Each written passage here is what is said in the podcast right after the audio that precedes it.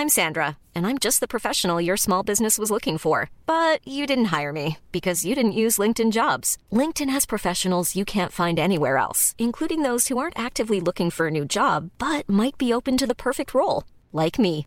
In a given month, over 70% of LinkedIn users don't visit other leading job sites. So if you're not looking on LinkedIn, you'll miss out on great candidates like Sandra. Start hiring professionals like a professional. Post your free job on linkedin.com/people today. Bonjour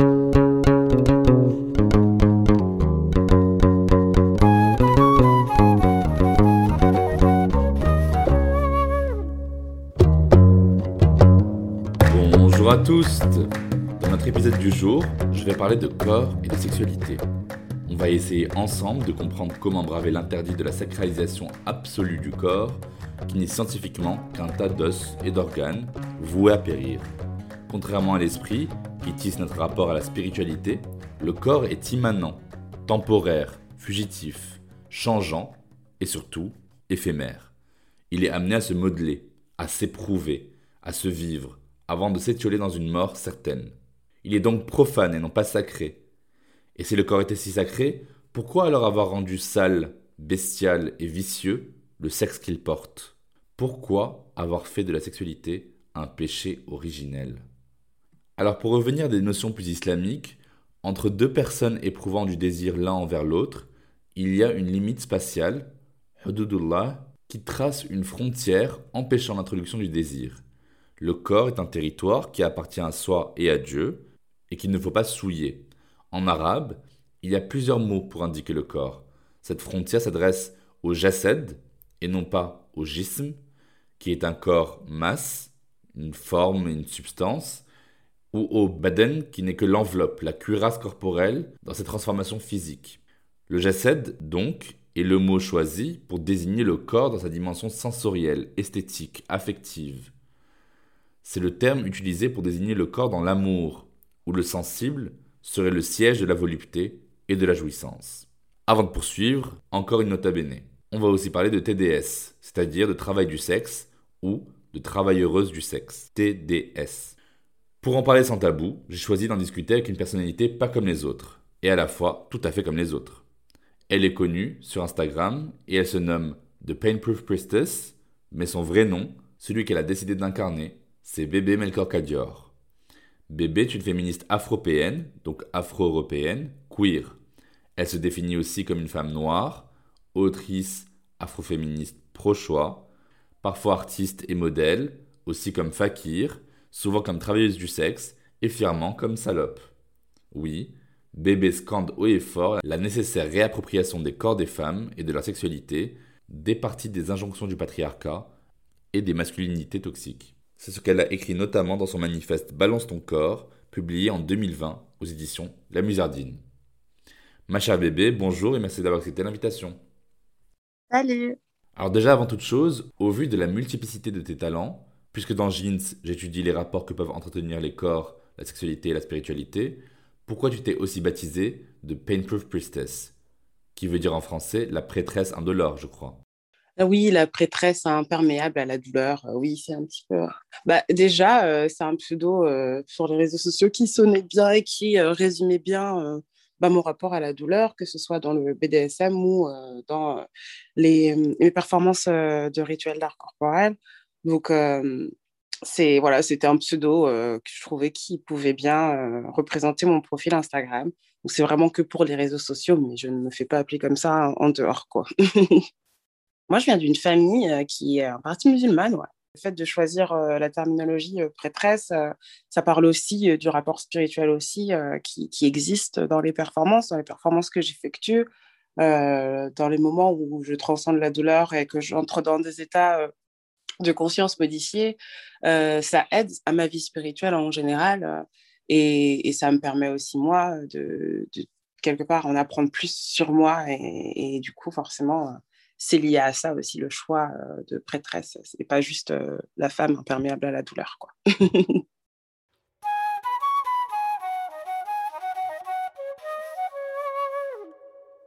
Si on remonte à l'acte charnel qui a précipité l'humanité dans sa chute, selon la Bible, la fameuse proposition de l'Ève tentatrice au pauvre Adam qui n'avait rien demandé, on se rend compte qu'Ève est à l'origine de l'interdit suprême. Je rappelle qu'en islam, Adam et Ève auraient été créés d'une seule et même âme, en même temps, nefs wahida. Et il n'y a donc pas de supériorité chronologique ou axiologique d'Adam par rapport à une Ève qui sortirait de sa côte. Ce qui est intéressant néanmoins dans ton discours, c'est que tu nous parles de la figure déchue de Lilith. Est-ce que tu peux nous dire qui est Lilith et nous dire quels enseignements en tirer pour aujourd'hui?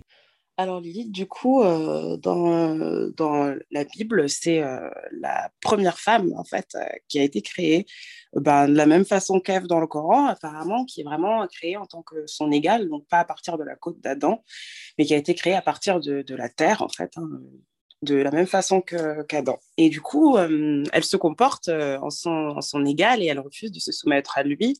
Et pour ça, elle va être bannie euh, du Jardin d'Éden par, euh, par le Créateur et qui va euh, la punir d'autant plus en lui disant, voilà, si tu souhaites te comporter comme un homme, en gros, je vais te retirer la possibilité d'enfanter. Donc Lilith se retrouve à n'enfanter que des enfants morts-nés et, et, ensuite prend la place à travers son cheminement, enfin sa déchéance plutôt, finit par prendre la place de la mère de tous les démons aussi dans la tradition juive.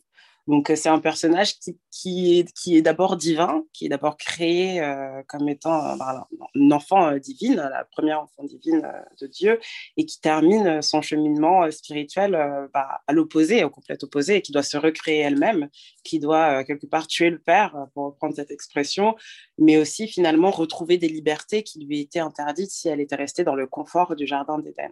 Donc, c'est aussi ce cheminement-là que je mets en valeur dans dans mes performances, dans la chute de Lilith, quand je, quelque part, je, retrace un petit peu la chronologie euh, de, de, sa déchéance, le moment où elle se cherche, où elle comprend pas ce qui s'est passé, où, elle est euh, dans, dans, une forme d'abandon, elle subit une, forme d'abandon, jusqu'à son évolution et sa rébellion envers le Créateur. Et dans Balance ton corps, euh, je reprends cette figure pour faire un parallèle entre les femmes dites respectables et les salopes, qui, du coup, les salopes seraient d'une lignée descendant euh, de Lilith et les femmes respectables d'une lignée descendant d'Ève et, du coup de toute façon euh, forcément euh, moins respectables et moins fiables que les hommes de toute façon.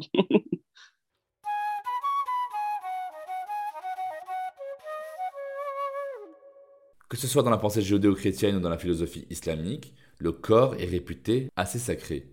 C'est un temple qu'il ne faut pas profaner. Est-ce que selon toi, on sacralise un peu trop le corps?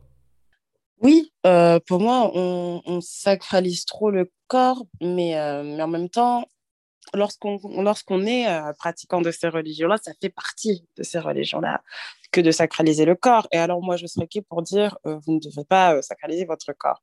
En revanche, ce qui peut me déranger, c'est euh, le fait que cette société soi-disant laïque, occidentale dans laquelle on vit, euh, ait des relents des religions monothéistes à dogme, comme la religion chrétienne euh, et, la religion juive, et vont avoir des valeurs qui sont tout simplement les, les, dogmes religieux, mais juste vidés de leur substance mystique. Quoi.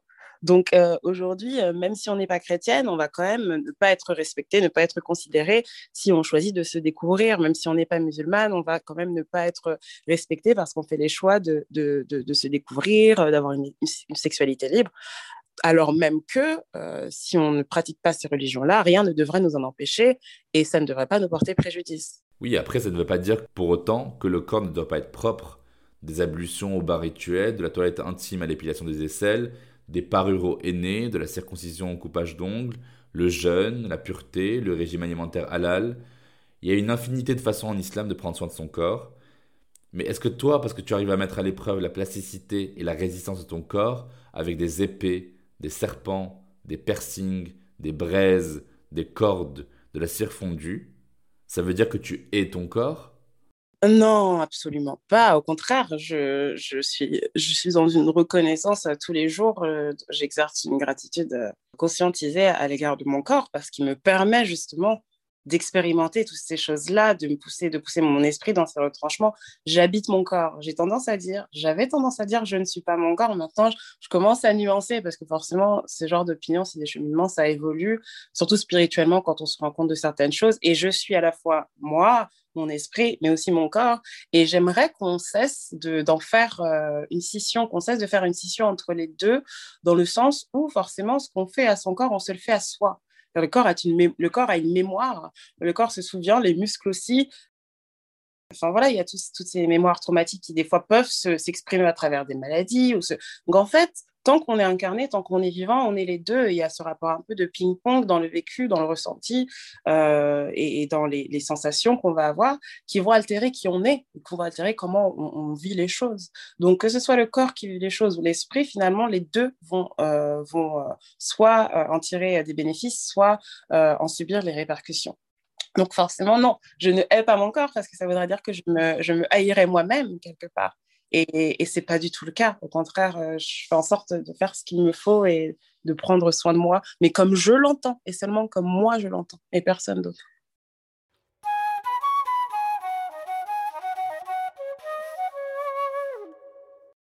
Alors bébé, je vais te poser la question simplement, alors que la réponse est infiniment complexe. Comment libère-t-on son corps? Alors, euh, je vais avoir une réponse euh, qui va peut-être pas te satisfaire, mais euh, il n'y a pas de recette pour comment on libère son corps. Je pense qu'il faut apprendre à s'écouter soi et à savoir ce qu'il nous faut à tout un chacun. Moi, je trouve mes façons à moi, mais elles me concernent moi et uniquement moi. Et elles ont pas, j'ai pas pour vocation de, de dicter la conduite d'autres personnes, de leur dire j'ai trouvé une solution magique toute faite pour se libérer, pour libérer son corps. Ce serait pas vrai, ce serait un mensonge. Du coup, euh, je pense que la clé, c'est d'arriver déjà, parce que c'est bien mignon de dire s'écouter, mais d'abord, avant d'être capable de s'écouter, il faut faire taire le bruit autour de soi, surtout faire taire les, injonctions, euh, se, désendoctriner de certaines normes qui ne nous correspondent pas, je, je précise bien, parce qu'il y, a des dogmes qui peuvent euh, nous correspondre et c'est très bien, et dans ce cas-là, il faut les suivre. Mais auquel cas, on aurait l'impression que certains dogmes ne correspondent pas. Peut-être qu'il faut en trouver d'autres, peut-être qu'il ne faut pas suivre de dogmes du tout. Et ça, il euh, faut être capable de faire taire le bruit quoi, autour de soi, le bruit ambiant, le bruit sociétal, le bruit aussi des fois de l'entourage qui peut faire euh, qui peut faire faire des choses qui ne nous correspondent pas euh, parce qu'on n'a pas envie de les décevoir, parce, qu'on, parce que c'est ce qui se fait, encore une fois. Donc déjà, ça, ce sera un bon début pour se libérer. C'est connu, la prière dans les monothéismes se veut un temps de relation entre le croyant et son Dieu. Si la démarche est avant tout spirituelle, elle prend, elle prend aussi en compte le corps, que ce soit pour s'abstraire de son enveloppe charnelle, pour exprimer une attitude envers le divin, voire pour faire corps avec lui. Donc lors d'une messe catholique, on passe même par la cérémonie du corps du Christ en mangeant l'hostie. En islam, c'est le courant soufi qui invite à s'affranchir de la matérialité du corps pour s'envoler vers la transcendance divine.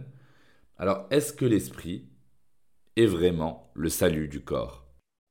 Euh, bah oui, moi j'aime le penser euh, parce que je suis aussi euh, quelqu'une de spirituel, mais en réalité, je, n'ai pas la certitude. Je pense qu'il faudra attendre soit que j'attende le samedi par la méditation, soit que je meure en fait, hein, pour en être certaine. Donc j'en suis persuadée. Je pense que, que nous, nous survivons à nos corps d'une certaine façon. Est-ce qu'après, est-ce, qu'après on a réellement la même forme? Est-ce qu'on a la même personnalité que ce qu'on avait de notre vivant? Est-ce qu'on a la même conscience de nous-mêmes qu'on avait de notre vivant?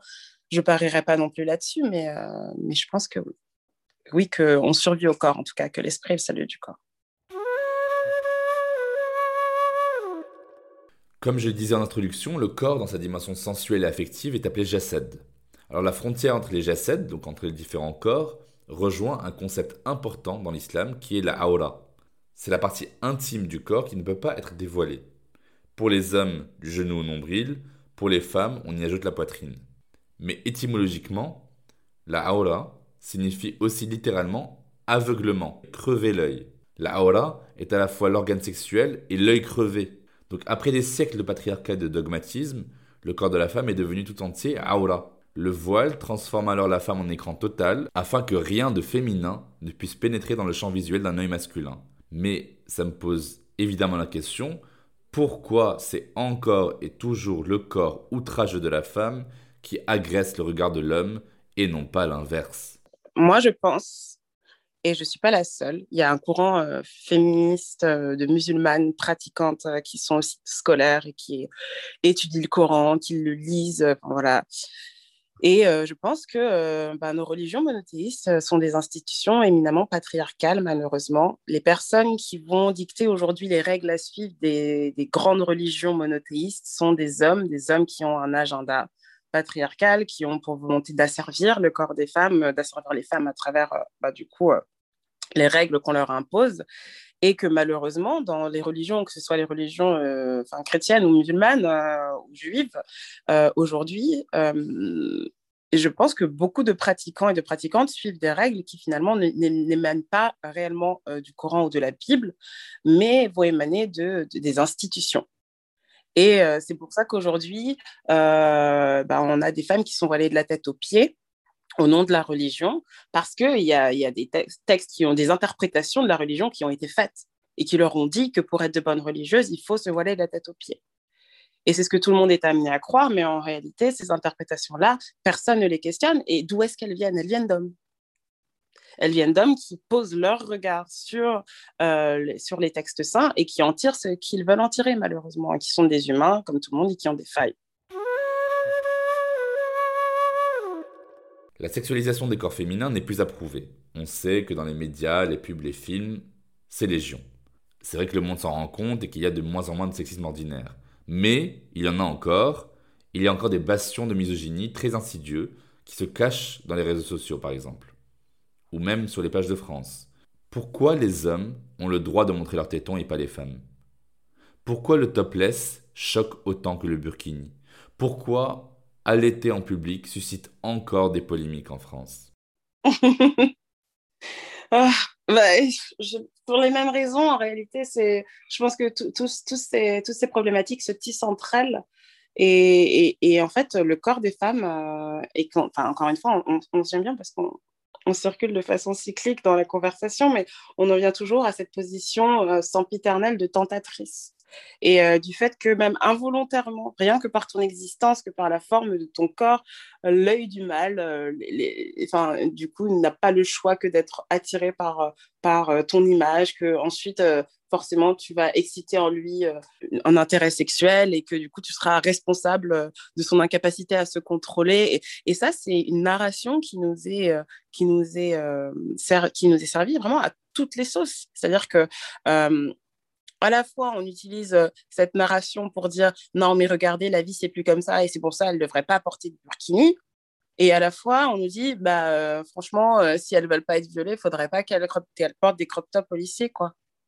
Donc, c'est un peu schizophrénique ce rapport au corps des femmes, mais tout est dans vraiment la volonté qu'elles servent l'état de la société tel qu'il est, qu'elles servent bah, cette société où il faut être sexy mais pas trop, ou il faut euh, exciter mais pas trop. Et toujours, euh, quelque part, ces doubles injonctions, elles empêchent la femme de s'autodéterminer surtout. Je pense qu'au fond, la réelle volonté du patriarcat, c'est d'empêcher d'empêcher d'être et de pouvoir ensuite définir les places euh, des femmes, des minorités de genre, etc., etc. Et ça, on le fait de façon vraiment perverse. Donc, on le fait avec des doubles injonctions, des injonctions contraires, en disant euh, habille-toi mais pas trop, enfin voilà, maquille-toi mais pas trop, sois sexy mais pas trop, sois maternelle mais pas trop, sois indépendante mais pas trop. Et c'est ce mais pas trop, en fait, qui, est là un petit peu pour hijacker l'esprit des femmes et les empêcher de s'autodéterminer tout le monde sauf elles, parce que si, leur corps un jour se met à leur appartenir, euh, à ces femmes et à toutes ces personnes sexisées, hein, eh ben, ça veut dire que d'un coup, elles sont les égales au niveau de l'autodétermination que les hommes cis. C'est pas ce qu'on veut. Si on veut maintenir l'hégémonie euh, patriarcale, on ne veut pas que toutes les autres personnes qui ne correspondent pas à, à l'homme cisgenre euh, puissent s'autodéterminer et avoir autant d'opportunités, de, possibilités de vie que, quoi. On appelle plus communément les travailleuses du sexe les putes, les filles de joie, ou les femmes de petite vertu. Du coup, je voudrais parler avec toi justement de l'aspect moral, euh, vertueux du travail du sexe. Pourquoi c'est si révoltant pour le monde entier? Pourquoi échanger un service sexuel contre de l'argent, ça fait des putes la lie de l'humanité? La prostitution, elle existe à énormément de formes qui sont juste tues. C'est-à-dire que pour moi, le mariage, c'est un contrat prostitutionnel c'en est un différent, euh, c'en est un qui est accepté socialement, mais ça en reste un. Ça, reste un contrat où la femme a un rôle pour obtenir quelque chose de l'homme. Un rôle, euh, du coup, genré, va performer une féminité pour obtenir quelque chose de l'homme et va aussi euh, offrir des, relations sexuelles, hein, même si voilà, elle est amoureuse, etc., elle les offre. Elle les offre à un homme cis dans le cadre d'une société patriarcale où elle est euh, déshumanisée, où elle est oppressée par le groupe homme cis. Pour moi, c'est ça être une collabo. et du coup, ça me fait bien rire que des femmes, par exemple les abolitionnistes, qui vont euh, coucher gratuitement avec les hommes, appellent les prostituées des collabos du patriarcat. C'est-à-dire que moi, au moins, pour performer cette féminité-là, pour me faire belle, machin, pour, euh, euh, pour, pour, coucher avec des hommes cis, et enfin, avouons-le, la plupart des femmes en plus qui couchent avec des hommes cis, enfin, n'ont pas forcément la présence d'esprit d'asseoir leur désir, de, de, vraiment obtenir sexuellement ce qui leur fait du bien, elles, leur rendent service. Hein. Donc moi, j'ai la présence d'esprit et mes, et mes adelphes et mes consoeurs, euh, confrères ont la présence d'esprit au moins de se faire payer pour cette performance de la féminité qui nous demande des efforts et dans le cadre et qui a lieu surtout dans le cadre d'une société où on est oppressé par les personnes avec qui on va effectuer cet échange. Donc, nous ne sommes pas les collabos en réalité, mais on, est celles qui vont menacer vraiment l'ordre du patriarcat. Et c'est pour ça qu'on est la, la lie de l'humanité, parce que il faut dissuader vraiment en faisant des exemples les, femmes en général qui pourraient être tentées de devenir putes. Être pute, quelque part, c'est capitaliser sur des services sexuels, sur de l'attention, sur la performance de séduction, euh, et, ces choses-là, ce sont des choses qui sont dues aux hommes cis dans leur esprit et surtout dans la société patriarcale telle qu'elle est faite. Ce ne sont pas des choses qu'ils devraient avoir à acheter. C'est vraiment, des, c'est vraiment le, seul bastion qui est censé être, euh, être euh, complètement propre de tout capitalisme. Quoi de façon complètement euh, absurde, hein. mais c'est ce qu'on demande aux femmes. On demande aux femmes de pouvoir acheter tout et n'importe quoi, mais par contre, des services sexuels, c'est la chose à ne pas. Oh mon Dieu, ça donne des frissons d'horreur dans, le, dans, dans, dans l'échine des gens. Mais pourquoi en fait? C'est se mettre, c'est vraiment se, mettre le doigt dans l'œil que de s'imaginer que euh, la sexualité doit être est accessible à tout le monde et que euh, qu'une sexualité épanouissante est, inhérente, à une vie de couple. La plupart des, il y a énormément de, clients, oui, qui vont voir des prostituées alors qu'ils sont mariés. Pourquoi? Parce qu'ils ont honte, parce qu'il y a tellement de tabous autour de la sexualité qu'il y a certaines pratiques dont ils ont honte ou des pratiques qu'ils ne veulent pas faire avec leur femme parce que leur relation n'est pas comme ça. Ou... Et, c'est là où on se dit, mais en fait, le monde a besoin des prostituées et pourtant, bah, on nous tape dessus. Quoi. On est vraiment les... Euh, oui, bah, les, les, vraiment, encore une fois, la l'humanité, le pire, euh, la pire caste de la société, alors que quelque part, on rend service à cette même société. Mais la société est tellement incapable de le voir parce que la sexualité est encore tellement tabou et même pas forcément pour les gens qui sont religieux, c'est même pas forcément que pour les gens qui sont pieux ou quoi, c'est pour tout le monde. Il y a un manque d'éducation et de savoir au niveau des sexualités qui est affolant et un degré de désinformation qui est affolant. Nous, les travailleurs du sexe, on est finalement les marginales, mais on est celles qui vont être les expertes en sexualité, en éducation sexuelle. On est celles qui vont être les plus au-dessus euh, des moyens de protection, euh, enfin de toutes ces choses-là. Mais on va subir une réputation qui fait de nous les inverses de tout ça, fait de nous des inconscients sexuels. On entend sur les plateaux télé que, euh, que on, on, est, on est celle qui se protège le moins, alors que dans la culture des travailleurs on ne peut pas travailler si on n'est pas testé régulièrement, si on n'a pas, si se mettre en danger. Et à l'inverse, les civils, le commun des mortels, euh, ils peuvent passer toute une vie sans jamais faire des tests VIH, PCST, chlamydia, gonorrhée, syphilis, etc. Nous, on les fait tous les mois. voilà, pour moi, c'est vraiment une espèce d'inversion, vraiment, inversion des rôles, que de faire des, des prostituées, des travailleurs du sexe, travailleurs du sexe. La Ligue de l'Humanité, c'est une manière de contrôler les personnes et encore une fois, de les, faire euh, se plier à un ordre qui est préétabli, à savoir euh, le système euh, capitaliste avec des boulots à hiérarchie où on n'est pas maîtresse ou maître de son temps, où on ne choisit pas le montant de son salaire, où on est, on est sous une hiérarchie avec des supérieurs qui vont nous dire quoi faire, où on va travailler pour l'enrichissement d'autres personnes que nous. Et ça aussi, c'est tout l'inverse que ce que les prostituées font. On est nos propres patronnes. Alors, on va finir sur l'explication de ta position en tant que féministe pro-sexe. Est-ce que tu pourrais expliquer ce qu'est l'abolitionnisme, en quoi c'est problématique pour toi et comment on y oppose le féminisme pro-choix ou pro-sexe? Quand est-ce que les femmes pourront disposer librement de leur corps? Ah là là, bah ça, je, je, pense que pour répondre déjà à cette question, ce sera quand euh, les travailleurs du sexe seront euh, vraiment considérées comme des personnes sexisées qui subissent des oppressions spécifiques au travail du sexe à cause du stigma, mais simplement qui subissent les oppressions que, que les femmes et les personnes sexisées subissent, tout simplement parce qu'elles en sont. Donc ça, quand ce sera admis par tous les mouvements féministes et qu'il y aura une volonté de cesser de nous infantiliser et de nous pathologiser et de faire croire qu'on n'est pas maîtresse de nos esprits parce qu'on a fait ses choix de vie, on aura fait un grand, grand pas. Et en ce qui concerne euh, les abolitionnistes, euh, elles s'opposent euh, au travail du sexe, encore une fois, dans une dynamique vraiment pathologisante des travailleurs du sexe. Elles partent du principe que si jamais on est travailleur du sexe, on est aliéné, donc on a besoin d'être sauvé. Donc à partir du moment où on a fait le choix, même si on a fait le choix, hein, d'être travailleuse du sexe, pas seulement lorsqu'on est victime de trafic euh, d'êtres humains, euh, de trafic sexuel.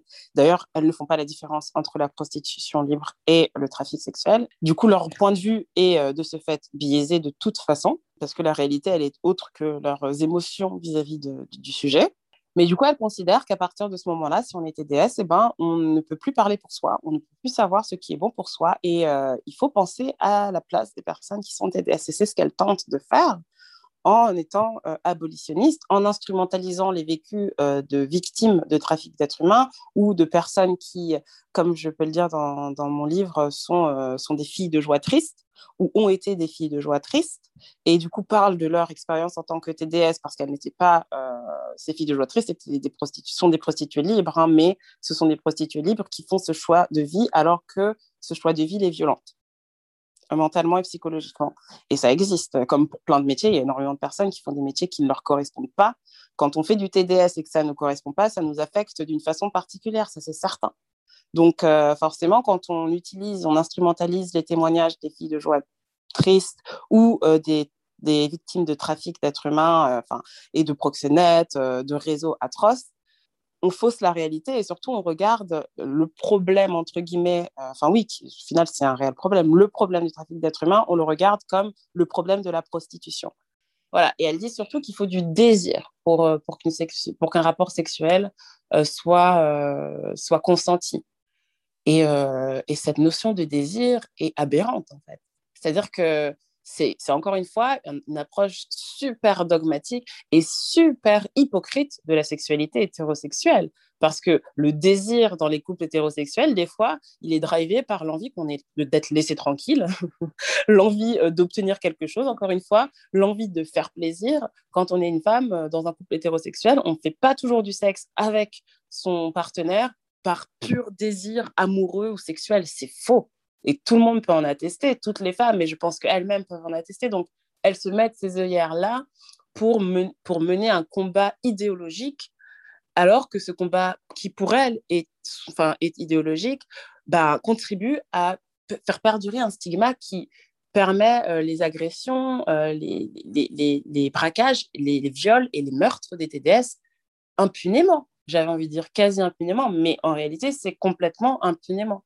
Parce que ces abolitionnistes, par exemple, sont responsables du passage d'une loi euh, qui est la loi euh, de pénalisation des clients. Et cette loi, elle donne tout le contrôle euh, de, négociation, enfin tout le, vraiment le pouvoir de négociation aux clients. C'est-à-dire que quand les prostituées étaient, ont été arrêtées pour racolage ou racolage passif, eh ben c'était les prostituées qui avaient le pouvoir, c'était les prostituées qui étaient en danger au cas où les autorités entrent dans l'équation. Là, aujourd'hui, avec la loi de pénalisation des clients, ce qui se passe, c'est que cette loi découlant d'une infantilisation extrême des prostituées qui ont toujours dit on ne veut pas de cette loi, on n'a pas besoin de cette loi, cette loi va nous faire du mal, elle est quand même passée par le lobbying des abolitionnistes. Et le résultat de cette loi depuis des années, c'est plus de morts, plus d'agressés, plus de viols. Pourquoi? Parce que maintenant, comme ce sont les clients qui ont le pouvoir de décision, qui sont en danger par rapport aux autorités, qui risquent d'être arrêtés et non plus les prostituées et les TDS, ils choisissent le lieu. Par exemple, ils peuvent négocier des lieux plus éloignés où il est moins facile de chercher de l'aide en cas d'agression. Ils peuvent négocier les prix parce que du coup, il y a moins de clients suite à cette loi. Donc, les, les TDS sont précarisés. Ils peuvent aussi négocier les pratiques comme il y a moins de clients, et eh ben, les TDS ont tendance à ouvrir leur répertoire un peu ben, à contre-coeur, même complètement à contre-coeur, parce qu'il y a des demandes qu'elles ne faisaient pas quand elles avaient pléthore de clients et qu'elles pouvaient se permettre de refuser. Et maintenant, il y a des pratiques qu'elles sont forcées de faire parce qu'il ben, n'y a pas assez de clients et qu'elles risquent de passer à côté d'un client si elles disent non. Il y a aussi la sécurité. Euh, la sécurité par rapport aux IST, au VIH, qui est amoindrie parce que les clients peuvent se permettre aussi de négocier le port du préservatif maintenant. Donc voilà, en fait, ces lois-là supposées nous aider sont là pour abolir de façon symbolique la prostitution, comme si la prostitution euh, existait par elle-même, comme si c'était une entité euh, qui existait par elle-même, alors qu'il n'y a pas de prostitution en tant que telle, il n'y a que des personnes qui se prostituent. Si euh, ces personnes qui se prostituent cessent de se prostituer, la prostitution n'existe plus. En revanche, la logique des abolitionnistes que de dire euh, s'il y a moins de clients, euh, il y, a moins de prostitution et du coup on réussit, elle est complètement inhumaine en fait. C'est-à-dire qu'il y a moins de prostitution, oui, dans les faits, oui. Par contre, il n'y a pas moins de prostituées. Il y a juste des prostituées plus précaires.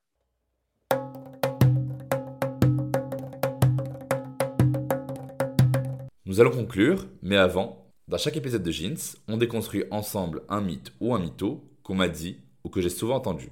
Un pote de pote, un peu bourré, me demandait naïvement une soirée pourquoi les meufs elles ont le droit de s'autoproclamer salope et moi on me casse les couilles quand je balance un petit salope ou sale pute pour rigoler? Qu'est-ce que tu aurais répondu à ma place? Mais c'est tellement, tellement. Euh, en fait, la réponse est dans la question. Parce que justement, on dit s'autoproclamer. D'un coup, on peut s'autoproclamer ce qu'on veut. Enfin, ça nous regarde, c'est entre soi et soi. Il n'y a pas de violence. En revanche, utiliser une insulte envers quelqu'un d'autre, enfin un mot qui est considéré socialement comme une insulte et qui du coup est une insulte et, est à visée blessante, bah ça blesse la personne. Donc du coup c'est pas bien. Merci mille fois, cher bébé Melkor pour tes réponses. Bah, je t'en prie.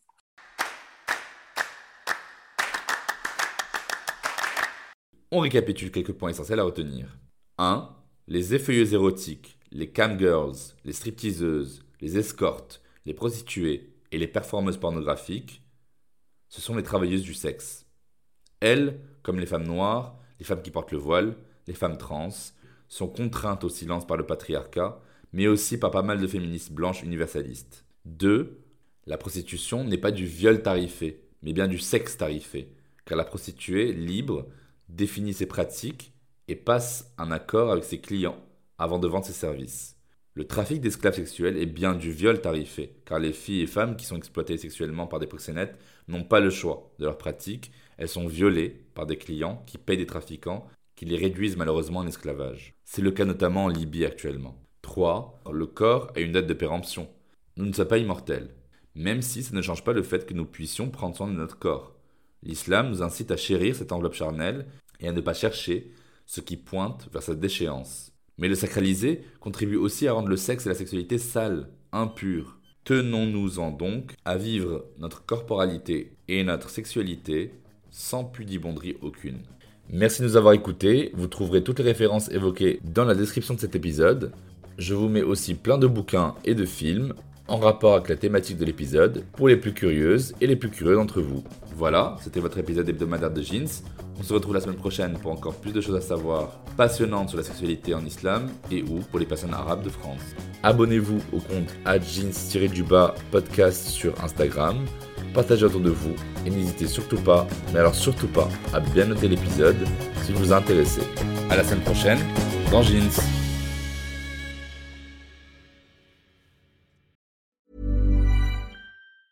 Even when we're on a budget, we still deserve nice things. Quince is a place to scoop up stunning high-end goods for 50 to 80% less than similar brands. They have buttery soft cashmere sweaters starting at $50, luxurious Italian leather bags, and so much more. Plus, Quince only works with factories that use safe, ethical, and responsible manufacturing.